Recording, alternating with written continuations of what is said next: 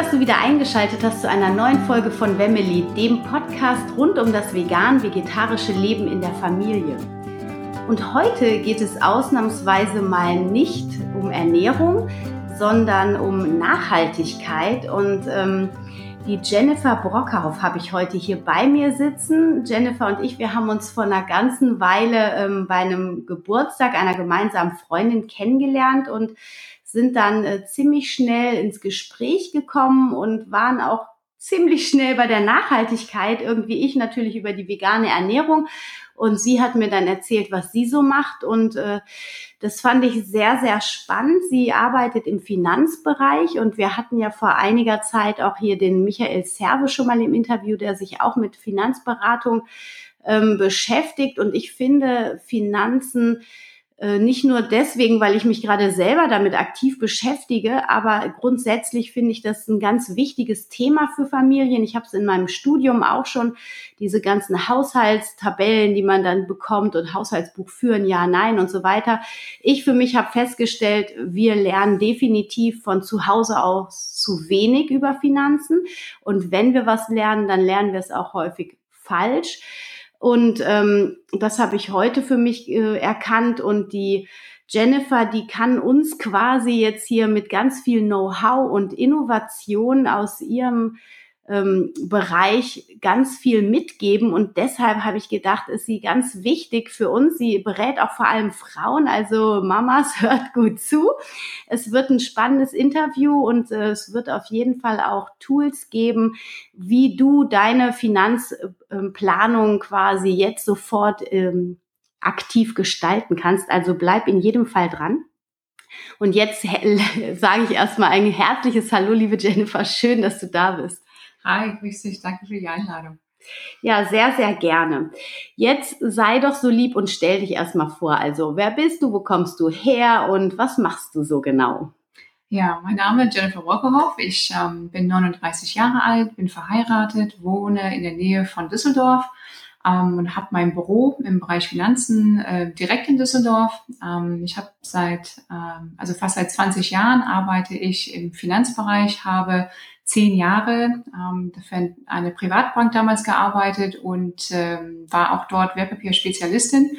Und in 2009, also mitten in der zweiten Finanzkrise, habe ich überlegt, ähm, ich möchte den Finanzbereich so wie der gestaltet ist in der Form nicht mehr begleiten, also auch so wie ich angestellt war und habe mich dann selbstständig gemacht. Also bin jetzt im zehnten Jahr selbstständig, ähm, berate, wie du schon gesagt hast, vorwiegend Frauen aber eben auch Männer, die sich gerne von Frauen beraten werden und ähm, habe natürlich auch viele junge Paare oder auch Familie bei mir, ähm, die allgemeines Thema Finanzcoaching äh, gerne in Anspruch nehmen. Das heißt also ähm, Empfehlungen bekommen für verschiedene Bereiche, sei es jetzt das Thema auch Finanzierung oder ähm, Altersvorsorge oder Geldanlage. Und ähm, ja, und jetzt habe ich in, seit ein paar Jahren gemeinsam eben auch ähm, mit meinem Haftungsdach zusammen haben wir ähm, rein ökologisch-ethische Vermögensverwaltung auf die Beine gestellt. Und ähm, das finde ich super spannend. Und als du mir das erzählt hast auf der Geburtstagsfeier, habe ich direkt gedacht, wow, das ist richtig gut. Das passt thematisch total äh, zu mir, zu meiner Zielgruppe. Und, ähm, und ich habe auch gedacht, äh, es macht auch Sinn, weil das Vegan-Sein, das hört ja nicht beim Teller auf. Ja, also es ist vielleicht bei manchen der Anfang. Manche kommen zum veganen Leben über das Essen, über die Gesundheit, aber andere, die gehen über Nachhaltigkeit an diesen äh, veganen Gedanken ran. Und äh, aus welcher Ecke man nun kommt, ist eigentlich egal. Fakt ist, dass man, wenn man einmal angefangen hat, die Augen aufzumachen und sein Bewusstsein zu schärfen für Prozesse, die oft offensichtlich in der Gesellschaft heute nicht mehr ganz optimal laufen und vor allem nicht im Sinne für die Erde und für den Menschen, ähm, ist es schwer wegzugucken und es ist auch so, dass es ähm, einen Schritt nach dem anderen gibt. Also ich habe mit der veganen Ernährung angefangen, danach kam die Kosmetik, jetzt sind die Schuhe und die Kleidung dran. Ähm, natürlich ist Müll, äh, Müllvermeidung ein Riesenthema, mittlerweile auch bei mir und ich äh, sehe das auch in meinem Bekanntenkreis und ähm, die Finanzen sind auch gerade ganz akut und es ist so genial, wie ich finde, dass man mittlerweile tatsächlich auf dem Markt dann eben auch nachhaltige Fonds findet. Und das ist so dein Spezialgebiet jetzt. Und ähm, da würde ich sehr gerne mit dir jetzt mal tief eintauchen. Erzähl mir, warum Nachhaltigkeit im Aktienfondsbereich überhaupt Sinn macht und warum du dich dafür entschieden hast.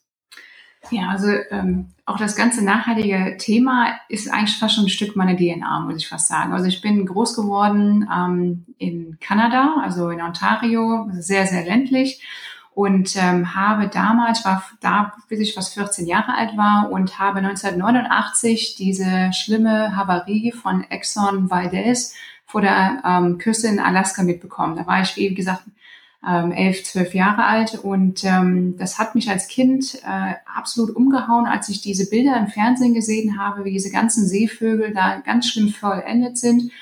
Ähm, also diese, diese Naturverbundenheit, die war schon immer in mir drin. Und deswegen im Finanzbereich, der ja per se eigentlich überhaupt nichts erstmal mit Nachhaltigkeit gefühlt zu tun hat, denkt man, meine Güte, was macht die Frau denn eigentlich da? Das habe ich dich dann, mich dann wirklich zwischendurch auch mal gefragt nach den Finanzkrisen als solches und habe dann aber eben gemerkt, ähm, gerade in den letzten Jahren, dass eben die Nachfrage endlich mal gestiegen ist auf der privaten Ebene. Und auf der institutionellen Ebene war es natürlich so, dass eben große ähm, Versicherungen oder große Pensionsfonds beispielsweise da dieses Thema schon deutlich früher aufgenommen haben.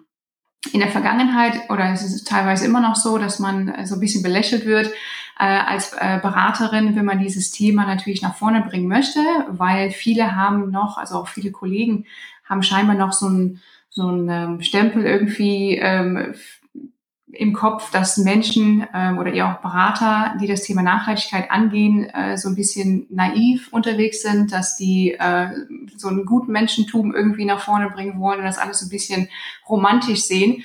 Ähm, dem ist aber nicht so, weil jetzt merken wir und spüren wir auch langsam die Auswirkungen, auch in der westlichen Welt, ähm, von der Lebensweise, die, sage ich mal, in den letzten 50 Jahren vor allem eben ähm, die Ressourcen sehr stark verschwenden. Also du siehst es ja in deinem Lebensstil im Bereich ähm, vegan, vegetarisch, dass man ja auch sieht, äh, was ist wirklich los, wie werden Lebensmittel hergestellt.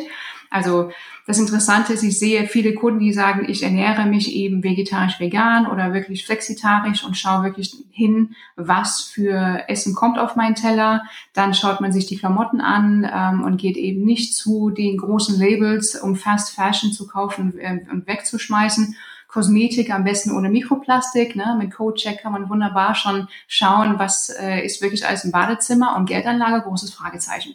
Ähm, da denkt man, geht ja eigentlich gar nicht. So, und deswegen, ähm, um da wieder zurückzukommen zum Thema, wie schafft man das auf der Geldanlageseite, das hinzubekommen, ähm, gibt es äh, mittlerweile auch äh, sehr große Fondsgesellschaften, die sich darauf spezialisiert haben, durch ein besonderes Screening die ähm, Firmen rauszunehmen, zum Beispiel, dass keine Kinderarbeit ähm, eben, äh, also keine Anlagen sind, wo Kinderarbeit entsprechend drin ist oder Zwangsarbeit, dass eben Kohlekraftunternehmen äh, nicht vorhanden sind, ähm, dass man eben auch schaut, dass äh, Waffenhersteller nicht vorkommen, dass soziale Komponenten entsprechend ähm, auch hier äh, eine wichtige Rolle spielen und natürlich auch, ähm, vielleicht kennt man äh, diese 17 Nachhaltigkeitsziele von der UN, ähm, die man ja bis 2030 umsetzen möchte, dass das immer mehr für immer mehr Firmen eine große Rolle spielt, äh, die entsprechend umzusetzen.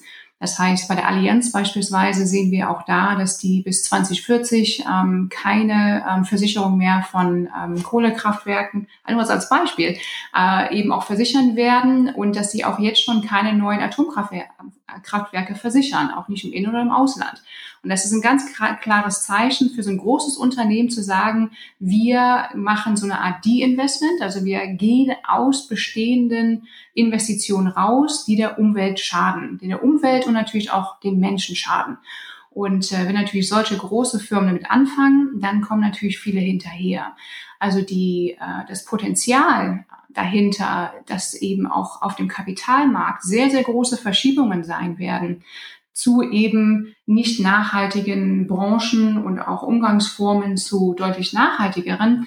Äh, das Potenzial ist riesig und um diese Zwei-Grad-Ziel, was wir ja alle erreichen wollen, äh, das entsprechend ähm, die äh, Erwärmung eben nicht über zwei Grad vor der Vorindustrialisierung ähm, stattfindet. Ne? Das ist ja Mitte des 17, äh, 17, 18. Jahrhunderts war es ja so, dass man gesagt hat, äh, da wollen wir eben hin, dass da eben die Klimaerwärmung da nicht äh, eben auch diesen Bereich übersteigt, weil die Konsequenzen einfach brutal sein werden. Und um das zu erreichen, ist eben das Thema Kohle äh, eben an vorderster Stelle gerade für Deutschland ein sehr, sehr wichtiger Aspekt.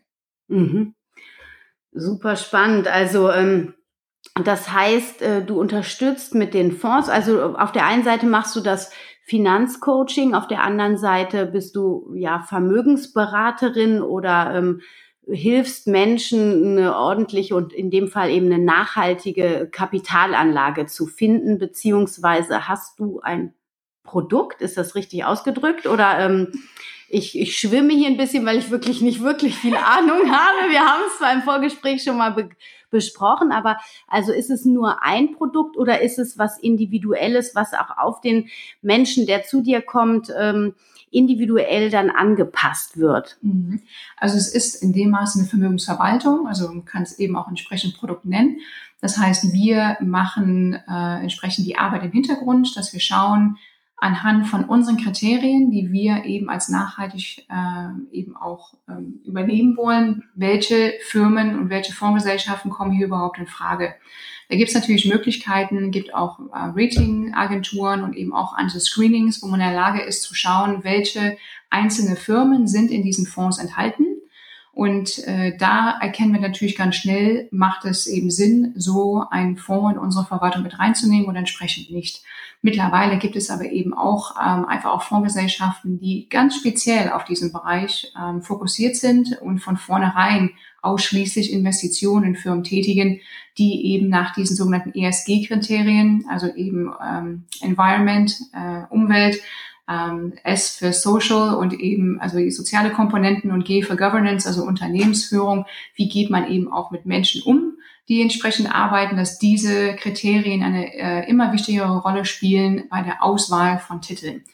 Und äh, wenn wir einfach so ein Beispiel nehmen, was passiert, wenn Firmen nicht so handeln, das haben wir in der Automobilbranche entsprechend gesehen. Also gerade ähm, Dieselgate hat gezeigt, was passiert mit Unternehmen, was passiert mit deren Aktienkursen, wenn da eben auch nicht richtig gehandelt wird. Also eben, äh, das sind ja absolute Umweltsünden, die da äh, rausgekommen sind und die werden natürlich auch zu Recht abgestraft. Das sieht man eben an den Energieunternehmen, also die ganz großen, sagen wir E.ON natürlich ein RWE, zeigen ganz klar, dass da äh, auch ähm, die Zukunft eine ganz andere sein muss, ähm, weil auch da dementsprechend die unter Druck stehen, äh, komplett äh, ihre gesamten äh, Konzerne umzustellen. Und man sieht natürlich eben auch ähm, im Bereich der Rüstungsunternehmen, wenn da immer mehr Firmen nicht äh, auch Investitionen tätigen wollen.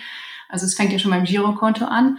Wenn du dein Girokonto bei der Commerzbank oder bei der Deutschen Bank hast ähm, und denkst, ich habe da ein Tagesgeldkonto und ähm, äh, da passiert ja nichts mit meinem Geld, das liegt ja einfach da und äh, ich mache ja nichts Gutes und nichts Schlechtes damit, dann ist es leider falsch gedacht, weil gerade eben diese Banken äh, Kredite zur Verfügung stellen für zum Beispiel Rüstungskonzerne. Also indirekt ähm, äh, ist man da investiert in Waffen, äh, die eben auch natürlich schlimme Schäden, also man braucht ja nicht äh, weit gucken und einfach nur einmal am Tag Nachrichten hören, um zu hören, was in der Welt los ist. Ähm, also einfach mal die Augen zu öffnen, was passiert mit meinem Geld, auch wenn ich vermeintlich denke, ähm, ich bin jetzt bei einer Bank, ähm, kann ja nichts passieren, weil ich habe ja nichts investiert. Mhm. Ähm, das ist leider eben äh, falsch gedacht, weil es ist ein Kreditinstitut und die leben davon eben auch Investitionen zu tätigen und entsprechend Kredit zu vergeben.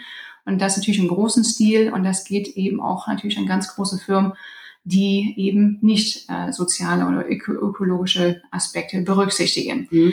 Ähm, äh, gibt es da ähm, irgendwo eine Tabelle im Internet, wo man sich das anschauen mhm. kann, wie die äh, aufgestellt sind, die einzelnen Banken? Also ähm, auf utopia.de ja. gibt es eigentlich eine sehr gute Übersicht ähm, von den verschiedenen Banken, sei es jetzt die namhaften privaten Banken, sei es jetzt auch die Volks- und Raiffeisenbanken Ähm, wer schließt automatisch Investitionen, zum Beispiel im Bereich Rüstung, im Bereich ähm, äh, Atomenergie oder eben auch Kohle?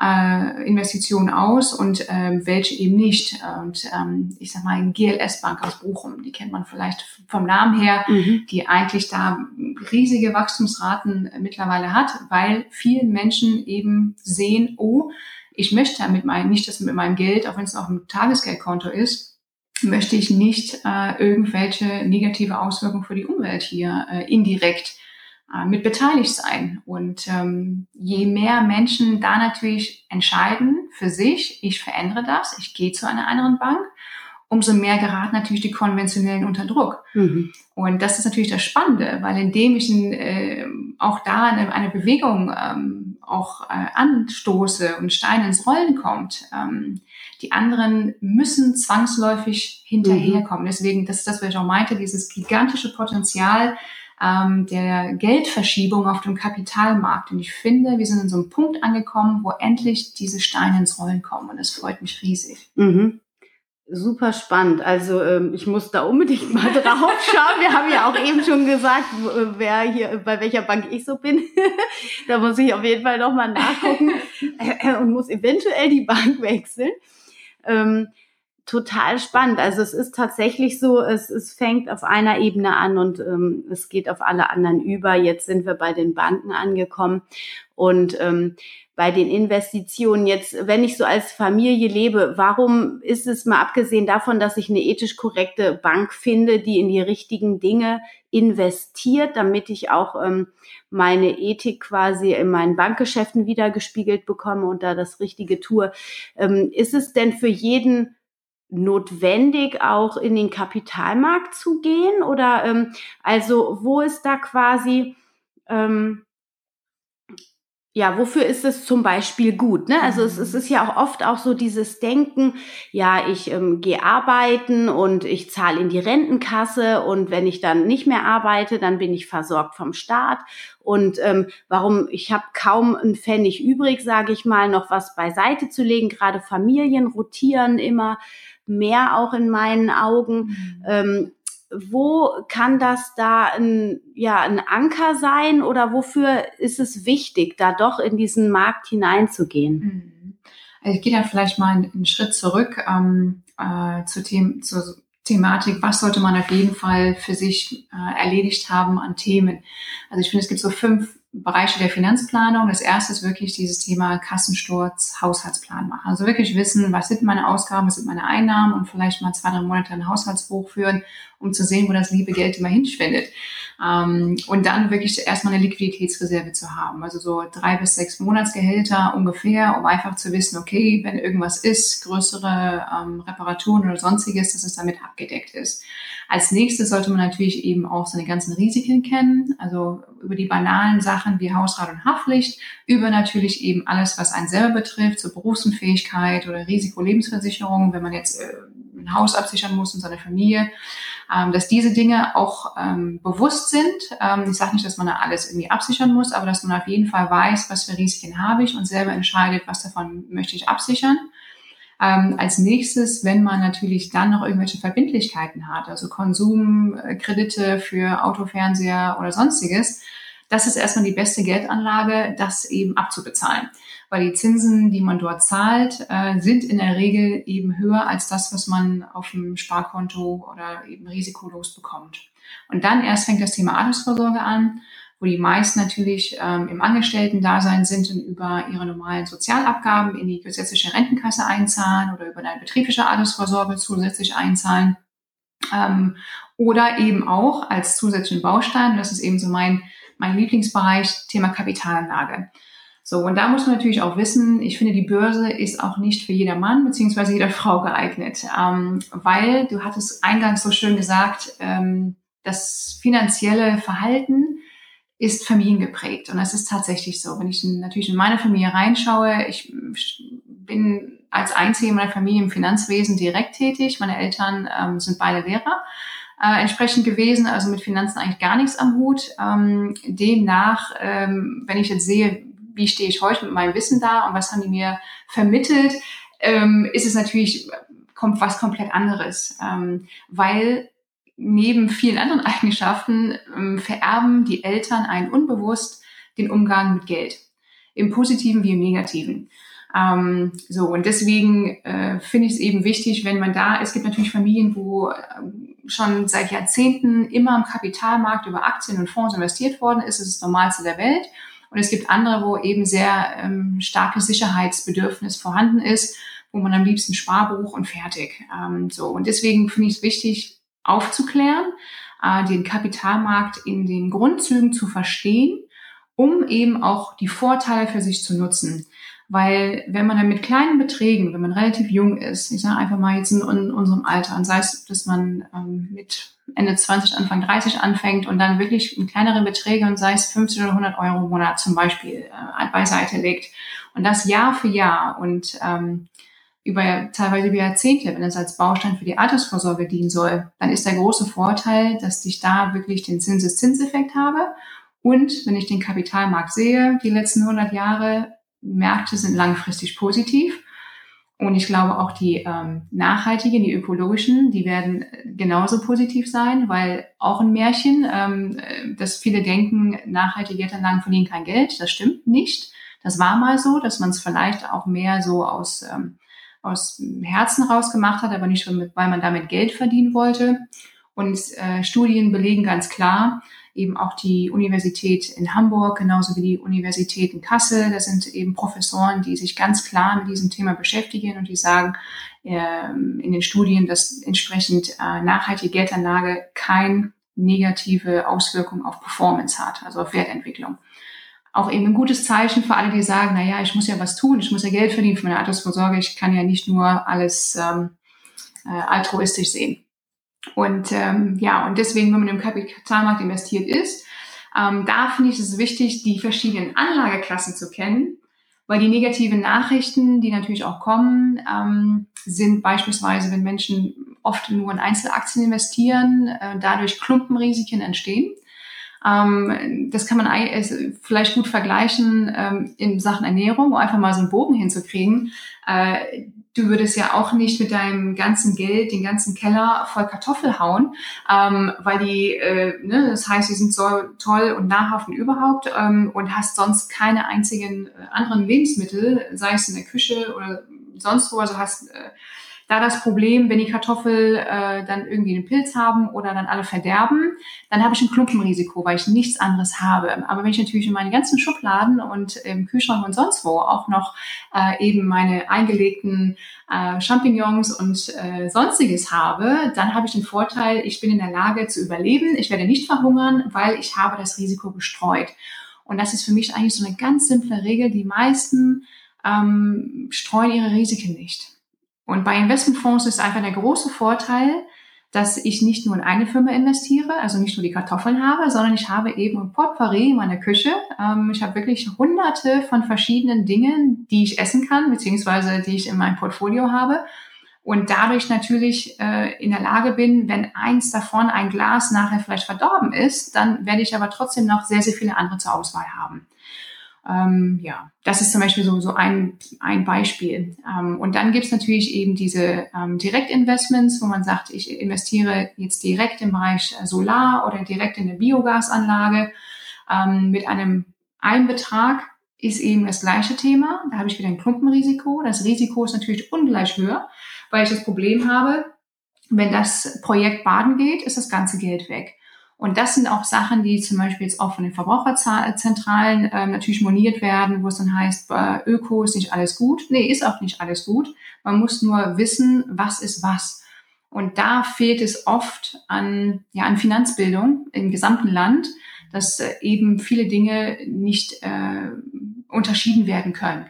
Und man darf natürlich auch nicht äh, denken, oh, jetzt will ich was Gutes tun und jetzt investiere ich jetzt ökologisch, nachhaltig, sinnvoll. Alles, was da drin ist, ist gut. Nein, ist es nicht, sondern ich muss da auch ganz selektiv schauen, was sind das für Anlagen und passt es auch zu mir und zu meinem Risikobewusstsein. Ähm, Bin ich in der Lage, auch meine schlechte Börsenphase auszusetzen, mhm. eine Korrektur auszuhalten. Ne?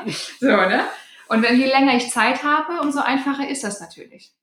Also ähm, ist es dann so, Das, also das ist tatsächlich ja so die Angst, die bei vielen mitschwingt, dass äh, das Risiko zu hoch ist und dass man eher, wenn man in diesen Kapitalmarkt investiert, wie du es schon gesagt hast, dass man da so ein Klumpenrisiko hat und dann sein Geld verliert. So, jetzt habe ich verstanden, dass wenn ich mit einem Investmentfonds ähm, arbeite, da habe ich viele verschiedene Unternehmen, ähm, bei dir eben auch ganz besonders mit dem Fokus auf der Nachhaltigkeit. Und ähm, ein Risiko ist immer nur da, wenn ich kurzfristig investieren will, aber wenn ich das Geld, und so habe ich es auch gelernt, ähm, nicht brauche. Also man soll, glaube ich, auch nur das Geld investieren in Investmentsfonds, was man nicht akut zum Tagesgeschehen braucht. Und äh, da ist man dann eben auch entspannt mit und dann kann man eben auch so eine Flaute, sage ich jetzt mal in meinen Worten, aushalten. Und wenn man dann 10, 15 Jahre später schaut und dann ein bisschen älter und grauer ist und denkt sich, oh, jetzt gucke ich noch mal rein. Und dann hat man dann eben doch einen positiven Wert und äh, hatte eigentlich dann alles richtig mitgemacht. Genau, genau. Ähm, sehr, sehr schön. Und ähm, du hast schon gesagt, also dich hat es vor allem geprägt, dass du in Kanada damals die verklebten, ölverklebten Vögel gesehen hast. Ähm, gibt es du hast dich jetzt quasi mit diesem Nachhaltigkeitsthema äh, noch mehr spezialisiert und da auch noch mal ein Unternehmen gegründet oder du startest jetzt im August auch noch mal ähm, mit Generation Nachhaltig da ein dein Herzensprojekt eigentlich. Erzähl uns doch noch mal ein bisschen, wie du dazu gekommen bist oder oder was genau uns da erwarten kann. Mhm. Ich habe letztes Jahr auch hier in Bonn ähm, den Eco-Anlageberater ähm, gemacht. Das ist eben noch eine weitere Ausbildung äh, zum Thema nachhaltige Geldanlage. Ich bin auch selbst Mitglied im Forum äh, Nachhaltige Geldanlage. Ähm, das ist eben auch so ein Dachverband äh, Deutschland, Österreich, äh, Schweiz und Liechtenstein, um eben diese gesamte Thematik wirklich ähm, viel breiter publik zu machen in verschiedenen Bereichen. Ähm, und mein Herzensprojekt, also dieses Thema Generation nachhaltig, so nenne ich das eigentlich, weil ähm, das ist nicht für mich eine ähm, Menschen, die bestimmten bestimmtes Alter haben, sondern es sind wirklich auch Menschen, egal, eigentlich aus egal welcher Schicht, ähm, egal wie alt, ob Männlein oder Weiblein. Das ist eben eine Generation, die merkt, dass sich etwas grundlegend verändert muss damit wir tatsächlich über die nächsten zwei Genera Generationen hinaus eine Welt haben, die, die überhaupt noch lebenswert ist. Ähm, ich meine, das ganze Plastikthema, das brauchen wir gar nicht drüber reden. Ich glaube, das ist wirklich jedem mittlerweile bekannt. Ähm, aber das Finanzwesen hat einfach auch da eine Schlüsselrolle, äh, Gelder, Bereiche zu entziehen um eben auch eine Veränderung nach vorne zu bringen. Und ich habe neben meiner normalen Homepage, also eben Brocker Finanzberatung, ähm, habe ich jetzt eine neue Landingpage gestartet, die nennt sich eben Generation Nachhaltig, ähm, wo es eigentlich explizit nur um dieses Thema äh, nachhaltige Vermögensverwaltung geht ähm, um eben da das ganze Thema viel weiter ähm, nach vorne zu bringen, publik zu machen, eine größere Reichweite zu haben, weil auch da die Möglichkeit besteht, mittlerweile äh, voll digital auf diese Vermögensverwaltung zuzugreifen. Das heißt, man muss nicht extra nach Düsseldorf fahren, egal ob man in Bonn, in München oder in Berlin irgendwie ist, sondern kann eben über diese äh, Website nachher auf unseren ähm, digitalen Vermögensverwaltungsprogramm äh, zugreifen und auch online, wenn man das will und das eben auch zu einem passt. Sind natürlich auch viele Fragen vorher, das auch direkt abschließen. Also ab 2500 Euro ist es möglich und ab 50 Euro Sparplan im Monat. Ähm, und eben drei verschiedene Varianten mit entweder 30, 50 oder 70 Prozent Aktienquote äh, in den Portfolien. Ähm, ja, und das ist eben so ein Herzensprojekt, um das eben nach vorne zu bringen, um entsprechend auch da äh, Menschen, die das Bedürfnis haben, das umzusetzen und nicht wissen, wie mache ich das? Ich habe davon keine Ahnung von der Börse, ich habe keine Ahnung, wo ich jetzt anfangen soll, wirklich diese Starthilfe zu geben. Weil das, was ich auch beobachte, ist, dass ähm, einfach auch diese ähm, ganzen Depots, die ich wirklich seit vielen, vielen Jahren begleite, ich bin jetzt 20 Jahre schon im Geschäft, wo wirklich einfach ratierlich, also monatlich äh, gespart wird und auch schlechte Börsenphasen mitgenommen äh, werden, dass diese Depots langfristig auch die bessere Rendite haben. Hm. Weil auch in schlechten Börsenphasen kauft man eben Anteile günstiger ein und im Schnitt ist eben der durchschnittliche Kurs natürlich ähm, umso besser, als wenn man auf einmal einen großen Betrag investiert. Gerade weil viele sagen, Mensch, die Börse ist so toll gelaufen, äh, jetzt müsste der nächste Crash kommen Das weiß niemand. Niemand hat die Glaskugel und äh, 90 Prozent der Analysten liegen daneben. Ähm, man sollte wirklich immer wissen, was ist mein Ziel? Und wenn ich, mein Ziel es ist, eine zweite Standbein neben meiner gesetzlichen Rente oder eine betriebliche aufzubauen oder einfach Vermögensaufbau zu betreiben, fünf bis sieben Jahre und je, also plus aufwärts ist das, was man Minimum an Zeit eben mitbringen sollte. Und man müsste einfach auch wissen, wie viel Risiko kann ich eben vertragen. Ja, und das äh, drücke ich meistens auch gerne nicht nur in Prozent aus, sondern gerade in Euro und Cent. Ähm, weil wenn man ein Beispiel nimmt, äh, man investiert 10.000 Euro und ich sage jemand, äh, verträgt man das 20 Prozent zu verlieren, dann überlegen manche, hm, hm, oh ja, okay, ach, hm, äh, kann ich nicht mehr schlafen, wenn auf einmal nur 8.000 Euro da steht. So, und das ist natürlich dann ganz klare Zahlen, ähm, wo man damit konf konfrontiert wird, vorher und nicht erst, wenn eine Krise kommt. Und das ist, glaube ich, auch, wenn ich das Thema ETF, also dieses passive Fonds, äh, die sind ja alle günstiger und so weiter, aber ich befürchte, dass viele den Fehler machen werden, wenn die Märkte sehr stark korrigieren und ähm, es wird noch rumpelig werden, mit Sicherheit, weil einfach auch viele, viele äh, negative Dinge gerade äh, natürlich eben wirtschaftlich um uns rumschwören, die Auswirkungen haben werden, äh, dass dann eben auch an dieser Strategie nicht festgehalten wird. So, und deswegen finde ich es immer wichtig, eine Finanzbildung in, ja, wenigstens im Kleinteiligen zu haben, um bestimmte Dinge zu verstehen, Risiken breit zu streuen. Man muss eben sein Risiko ähm, kennen, das, was man eben entsprechend verträgt. Ähm, ja, und das sind eigentlich so diese ganz simplen Regeln. Also Risiko und Rendite gehen Hand in Hand. Wenn ich irgendwie sechs oder sieben Prozent oder zehn Prozent pro Jahr haben möchte, dann ist es klar, dass das Risiko auch ein deutlich höheres sein muss als bei 0,5 Prozent auf dem Sparkonto. Also ich finde, man diese, diese ganz simplen Regeln befolgt, dann macht man fast nie was falsch am Markt. Hm. Und du sagst, ähm, es wird noch mal rumpelig werden. Ich denke das auch, ähm, ohne da tief Einblick zu haben. Aber es rumpelt ja gerade an allen Ecken und ja. Enden. Ja. Und das ist ja auch wichtig, äh, wenn es einen Umbruch geben soll. Und wir bewegen uns da ja in die Richtung, dass wir alles verbessern müssen, aber auch wollen. Also zumindest ein Großteil der Bevölkerung, der die Augen aufgemacht hat. Und ähm, wenn ich dann in nachhaltigen Investmentfonds investiere, bin ich da besser aufgestellt, als wenn ich nicht in der Nachhaltigkeit mich bewege? Nur wenn es mir wichtig ist. Ja. Ja gut, aber ähm, also ich wollte jetzt eigentlich so eher darauf hinaus, dass wenn ich sage, okay, wir sind ja eigentlich jetzt da angekommen, du hattest die UN-Punkte da auch äh, mhm. genannt und dass die Unternehmen sich im mittel- bis langfristig auf jeden Fall Richtung Nachhaltigkeit bewegen und auch bewegen müssen. Mhm. Und ähm, ich denke, dann ist es sicher sinnvoll, mal abgesehen von seinem passenden ethischen Mindset, dass man eben nachhaltig investiert. Und was ich jetzt für mich aus dem Gespräch noch mitnehme, ist, dass ich an dieser Front quasi noch nicht, also nicht noch nur für mich quasi vorsorge, für mein Alter, sondern dass ich auch wirklich was bewegen kann, dass ich hier eine mhm. Stellschraube in der Hand habe, wenn ich hier einen Teil meines Geldes nehme, das für mich dann später was Gutes bewirkt, aber im Hier und Jetzt tatsächlich auch eine Tendenzen, Trend setzt, mehr Richtung Nachhaltigkeit, dass dann eben die großen Firmen, je mehr in diese Nachhaltigkeitsprojekte ähm, investiert werden, in diese Investmentfonds, dass die großen ähm, Unternehmen dann nachziehen müssen, weil denen das Geld quasi ähm, entzogen wird. Entzogen wird. Absolut genau. richtig, genau.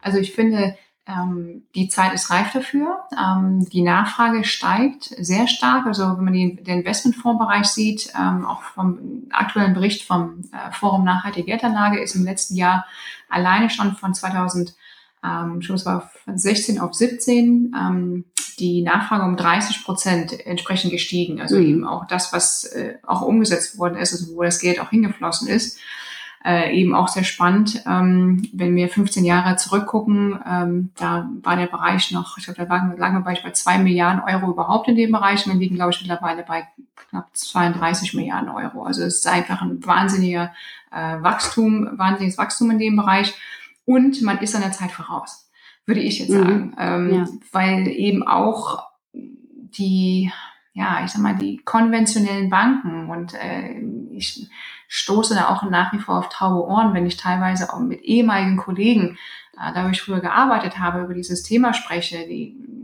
nehmen dieses Thema noch gar nicht ernst. Und ich finde, ähm, dass da dass so ein Eye-Opening irgendwann kommen wird. Also ich glaube, äh, das wäre natürlich schön, wenn irgendwann es auch gesetzliche Pflicht wäre, dass bei einem Beratungsgespräch ähm, in der Bank oder egal wo oder bei einem unabhängigen Finanzberater, das im Bereich der Geldanlage der Punkt, ist Ihnen nachhaltige Geldanlage wichtig, dass das gesetzlich Pflicht ist, dass so eine Frage aufgenommen werden muss, weil dann kommt man um dieses Thema nicht herum. Zwei Drittel der, der Menschen, die befragt werden, sagen, mir ist das Thema wichtig.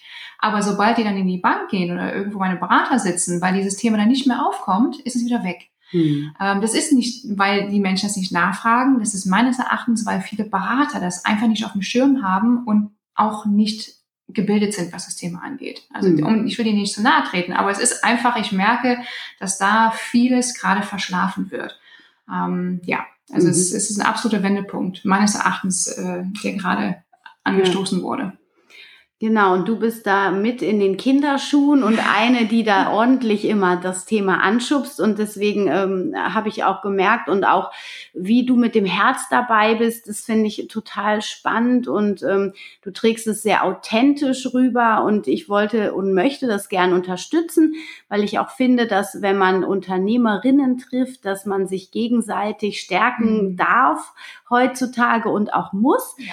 Und ähm, von daher bin ich da mit dem ganzen Herzen auch bei dir. Ähm, wenn das jetzt jemanden interessiert, das Thema, und der sich noch mehr informieren möchte, dann gibt es natürlich, wir hatten jetzt schon gesagt, über Utopia, aber wer jetzt zum Beispiel ganz konkret mit dir arbeiten möchte oder sich noch mehr informieren möchte oder Fragen hat, wie ähm, soll der oder diejenige mit dir in Kontakt treten oder wo kann man dich demnächst vielleicht mal treffen? ja, also ich bin ähm, äh, in Anfang September äh, auf einer Messe, die ist in Dortmund wieder, nennt sich Fair Friends. Ähm, das ist alles um den nachhaltigen Lebensstil. Da geht es ja vorwiegend um diese ganzen Themen Ernährung, ähm, Kleidung, Kosmetik, aber auch andere soziale Projekte. Ähm, ich werde am Samstag, das ist der 8. September, ähm, um halb zwölf, halte ich da einen halbstündigen Vortrag zum Thema einmal eins der Geldanlage also eine Orientierungshilfe für ähm, Verbraucher, weil eben auch da äh, so ein kleiner Dschungel entstanden ist ähm, und nicht alles eben Gold ist, was glänzt, sage ich mal. Da muss man schon differenzieren können und ich will auch da sensibilisieren. Ähm, nicht alles, was jetzt irgendwie einen ökologischen Stempel bekommt, ist gut das wirst du wahrscheinlich auch in, in deinem Bereich der Ernährung natürlich kennen, ähm, sondern einfach wirklich zu schauen, was macht da Sinn und natürlich eben auch, da stehe ich zum Dialog natürlich, auch vor Ort bin ich ja da, äh, um eben da bestimmte Themen zu vertiefen. Sonst natürlich über meine normalen Kontaktdaten, also über meine Homepage. Ähm, ja, Generation Nachhaltig äh, geht jetzt auch online. Und ähm, ja, also einfach eine E-Mail schreiben oder zu der Messe nach Dortmund kommen. Die Links genau. werden alle in die Show Notes gepackt. Sehr, sehr gut.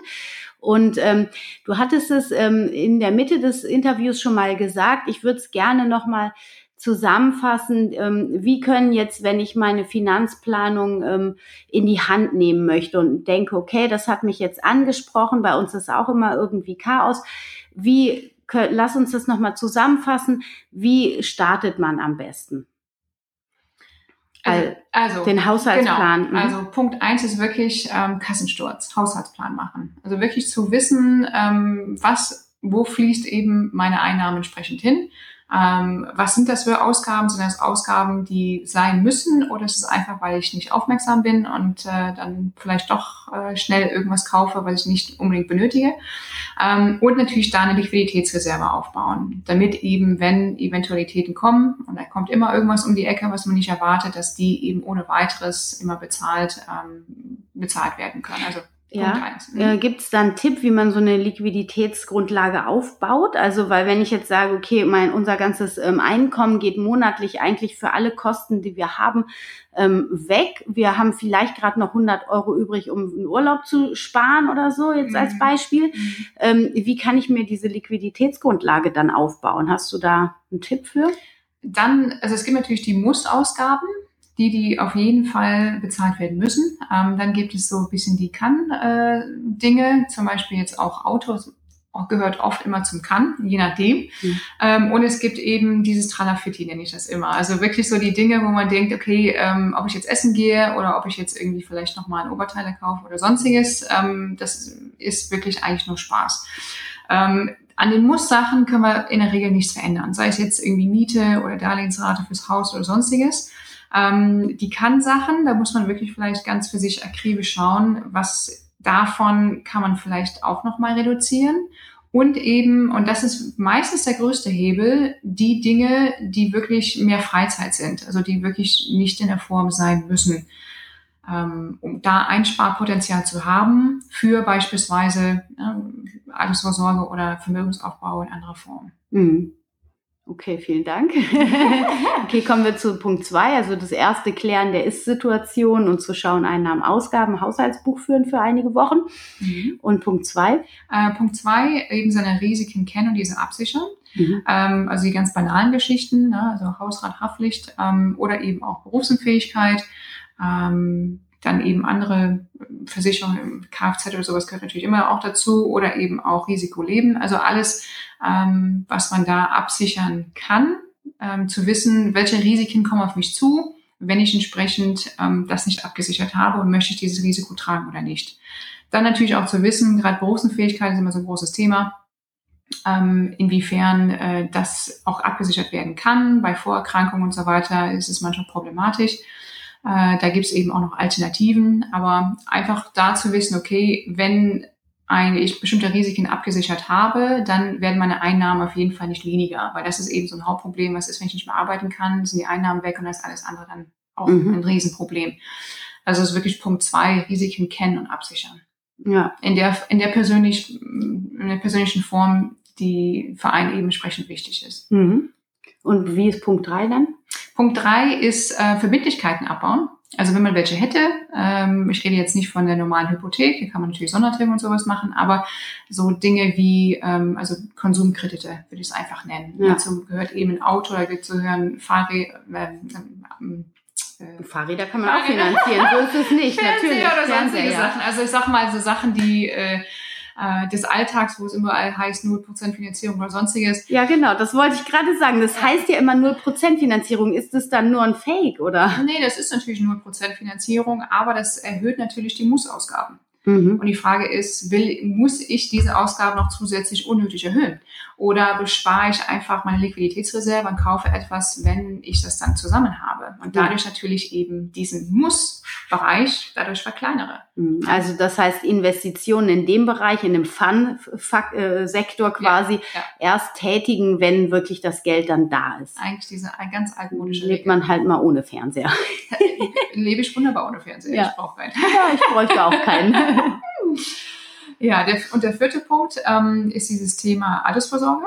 Also dann geht es wirklich um das Thema, okay, diese drei Punkte sind alle abgehakt, die sind alle safe und äh, dann geht es um das Thema Altersvorsorge. Ähm, die drei Schichten, also eben die ähm, gesetzliche äh, Rente oder eben die höhere Basisrente, die zweite, ob es jetzt Riester oder betriebliche Altersvorsorge ist und eben die dritte, die private Vorsorge. Und ähm, ja, und dazu gehört, wenn man wirklich die dritte Schicht nehmen würde, die private Vorsorge, dann fängt mein Herzbereich dann wieder an, das Thema Kapitalanlage.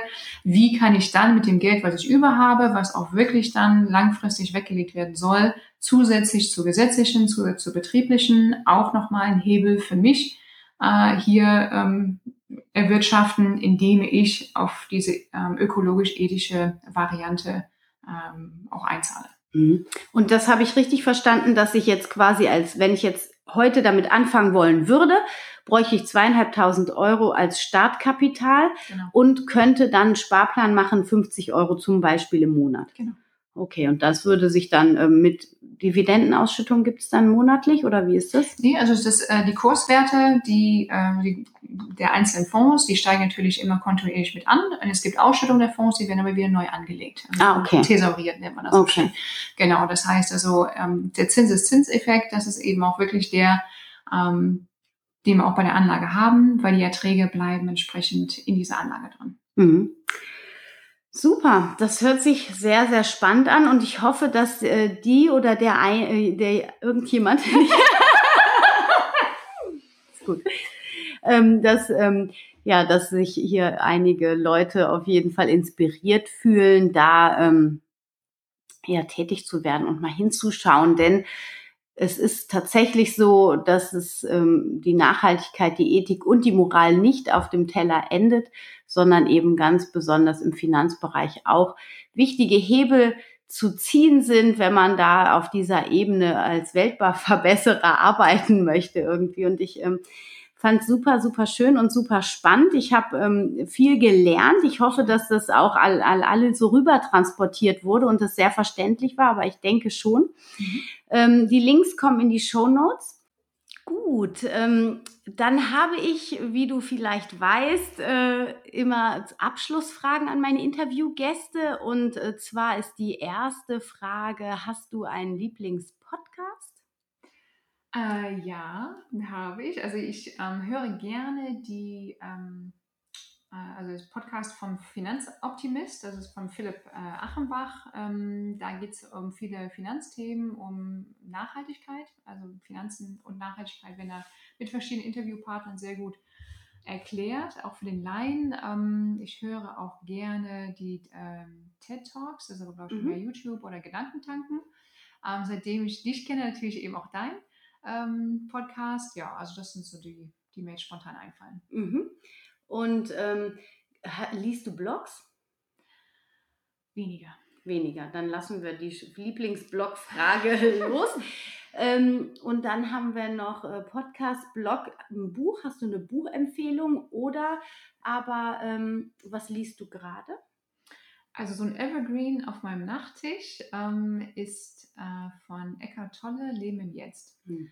Ähm, das finde ich äh, ganz toll, weil ähm, ich lese wahnsinnig viel äh, Finanzdinge, ob es jetzt Broschüren, ähm, Artikel, online, offline, papierhaft und ähm, um einfach auch mal Abstand von den Dingen zu gewinnen, äh, um nicht ganz kirre äh, zu werden, ähm, bringt mich das immer ganz gut runter, um tatsächlich einfach mal im Jetzt äh, zu verweilen und den Moment zu genießen und nicht das Gefühl zu haben, das ganze Leben ähm, rennt gerade wahnsinnig schnell an mir vorbei. Mhm. Und sonst habe ich noch auch ein anderes Buch, gerade habe ich entdeckt, äh, es nennt sich Fair Reisen, also ähm, ah ja, Fair, fair, äh, genau, ja. von ähm, Frank Herrmann. Ähm, das habe ich zufälligerweise irgendwo äh, in irgendeiner Zeitung gesehen, äh, super ausführlich, äh, ist im äh, Ökom Verlag, zur Wie verreist man heutzutage nachhaltig. Ähm, und da werden alle Bereiche, ob es jetzt Fliegen, ob es jetzt Kreuzfahrten und so weiter, wirklich unter die Lupe genommen. Ähm, auch hinten sind wunderbare äh, Links noch drin oder Websites, äh, die auch noch so angegeben worden sind. Also finde ich auch ein super Buch. Ähm, Habe ich bisher nirgendwo anders gesehen, aber ist auf jeden Fall eine Empfehlung auch von mir. Mhm. Sehr, sehr spannend. Dann habe ich natürlich klassischerweise, weil wir ja immer viel über Ernährung sprechen, auch ein Lieblingsrezept. Vielleicht hast du ja sogar ein veganes im Repertoire. Also ähm, vegetarisch äh, auf jeden Fall. Also ich bin ein Riesenfan von Volker Mehl. Mhm. Ähm, der macht ja viel ayurvedische ähm, Kochbücher. Den habe ich vor vielen Jahren mal entdeckt. Ähm, und ayurvedisch ist es auch vegan. Also nicht, nicht immer, aber äh, also Volker Mehl, der macht schon viel vegan auf mhm. jeden Fall. Mhm. Ähm, und da sind so diese ganzen verschiedenen äh, Dals, ähm, die liebe ich ja ohne Ende. Also ich liebe ja. diese Gewürze. Ähm, ja, ich brauche da, also ich bin selber Flexitarier, äh, würde ich es einfach sagen, oder mehr Vegetarier eigentlich als Flexitarier ähm, weil mir einfach auch die gesamte Vielfalt äh, ohne Fleisch extrem gut schmeckt. Also ich habe nicht den, das Gefühl, dass mir irgendwas fehlt. Ja, also Volker Mehl, da suche ich mir dann ein schönes. Hast du da ein bestimmtes Kochbuch oder aber die Dals, die sind ja so verstreut in den Kochbüchern, ne? Also ich habe ähm, eins jetzt gerade für den Thermomix. ah ja, genau, das habe ich hier auch liegen, genau. Ja. Und da ist ein äh, auch ähm, ein super Rezept ist auch mit, ähm, mit Fenchel und so weiter. Also kann mhm. ich da raussuchen. Aber ja. auf jeden Fall aus diesem Buch, ähm, das ist momentan so auch mein Lieblingskochbuch, wenn ja. es darum geht, ja. Sehr, sehr schön. Und ähm, last but not least, das Lieblingszitat oder aber der Leitsatz, der dich so durchs Leben trägt? Ähm, so als Zitat äh, fände ich auch ganz passend auch zu meinem Bereich äh, von Albert Einstein ein Zitat, ähm, der Zinseszins ist das achte Weltwunder. Äh, Finde ich insofern ganz spannend, weil auch da oft verkannt wird, wie ähm, Vermögen wachsen kann über Zeit, weil es eben nicht linear steigt, sondern eben exponentiell. Und das wirklich eben auch für viele ähm, langfristig wirklich ähm, Vermögen aufzubauen, für die Altersvorsorge oder für andere Dinge ähm, einen ordentlichen Schub geben kann. Und sonst ähm, diese, auch diese Formel vom Einstein, dieses äh, E gleich mc ähm, zum Quadrat, finde ich eigentlich beinhaltet alles. Ähm, das ist Energie wird zu Masse und Masse wird zu Energie. Und wenn ich so andere Podcasts von dir äh, ähm, jetzt so im Hinterkopf habe, wo es um das Thema Mindset häufig geht, wie geht man mit Dingen um? Ähm, und äh, was habe ich für, was denke ich, was ist das für eine Energie und wie schaffe ich das, dass es nachher wirklich ähm, äh, verstofflicht wird, mhm. äh, beziehungsweise andersrum. Und äh, für mich ist das eigentlich so die Weltformel, also so meine eigene Interpretation. Und ähm, deswegen arbeite ich entsprechend dran, die Energie, die ich bei mir im Kopf habe und im, im ganzen Sein, äh, gerade was das Thema ähm, Nachhaltigkeit angeht, also echte Nachhaltigkeit, ähm, dann will ich das wirklich ähm, auf, ja, auf eine Art, äh, auf Schienen bringen. Also wirklich, dass es äh, tatsächlich umgesetzt wird und nachher reell wird. Also das ist so mein, mein Lebensziel. Sehr abgefahren, muss ich sagen. Also voll, voll gut. Es ist ja, es gibt so manche Dinge, die lernt man dann in der Schule oder auch im Studium. Und da denkt man dann, weil man nie mit mehr, ich weiß nicht, man wird nicht mehr mit konfrontiert und dann denkt man ewig nicht drüber nach und bleibt in diesem Mindset als Schüler oder Student mhm. stecken. Und wenn man das dann hinterher nochmal reflektiert oder aus einer anderen Sparte betrachtet, wie du das jetzt gemacht hast, Bäm, würde ich sagen, voll, voll gut. Echt. Schön, freut mich. Vielen, vielen Dank. Das war jetzt auf jeden Fall nochmal sehr inspirierend. Ich wünsche dir sehr, sehr viel Erfolg und ähm, viel Spaß auch mit deinem Herzensprojekt, weil es geht ja auch wirklich darum, Freude bei der Arbeit Absolut. zu haben. Absolut. Da sind wir ja auch auf einer Wellenlänge. Mhm. Und äh, von daher alles, alles Gute und vielen Dank, dass du da warst.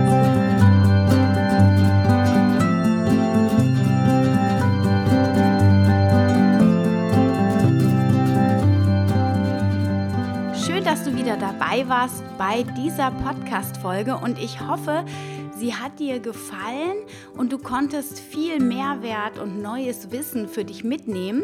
Es war so ein bisschen mal was anderes, wie ich finde, aber ich verbinde mich jetzt immer mehr mit anderen Frauen und finde es so wichtig, auch deren Geschichte hier zu teilen. Und gerade was das mit der Finanzplanung angeht, merke ich das ja bei uns selber, wie wichtig das ist, da sein altes Konstrukt, was man von zu Hause mitgebracht hat, mal zu überdenken, gegebenenfalls zu optimieren optimieren und an heutige Gegebenheiten anzupassen.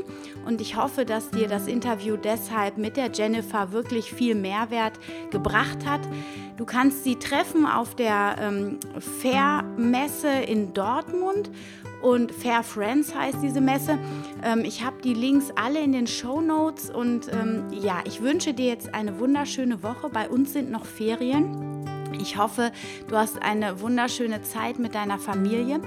Teile diese Folge gerne mit deinen Freunden und Bekannten, die das Thema auch betrifft und ähm, connecte dich super gerne mit mir auf Facebook oder auf Instagram. Wenn du das noch nicht getan hast, dann bekommst du auch meine aktuellen Dinge im Tagesgeschehen somit, wobei jetzt in der Ferienzeit bin ich etwas Social Media faul, muss ich äh, zugeben.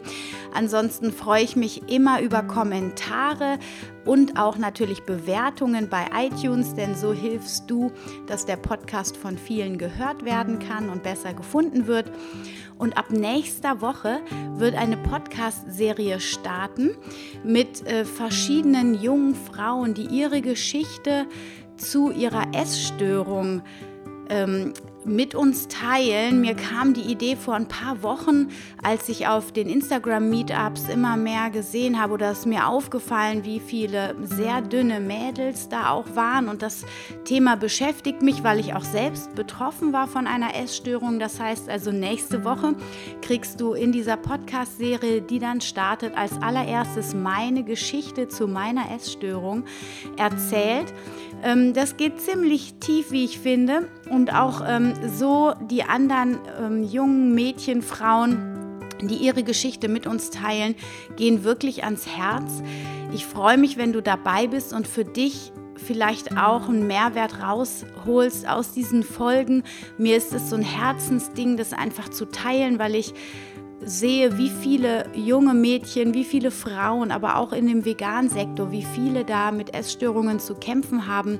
Und äh, spätestens seit dem Film Embrace wissen wir alle, dass äh, 85 Prozent der Frauen ihren Körper wirklich hassen. Und das betrifft mich echt sehr. Und ähm, ich möchte da meinen Beitrag zu leisten, dass sich das ändert in der Zukunft. Und du bekommst zu diesen ähm, Podcast-Folgen dann auch immer Learnings oder Tools, wie die jungen Frauen mit ihrer Essstörung umgegangen sind und wie sie sich da wieder rausgeschraubt haben oder wie sie im Alltag äh, damit umgehen, um sich besser zu fühlen und in Richtung Gesundheit wieder zu steuern, gesundes Selbstbild und Selbstliebe. Ich wünsche dir eine wunderschöne Woche. Stay healthy and happy. Ich freue mich auf nächsten Mittwoch. Deine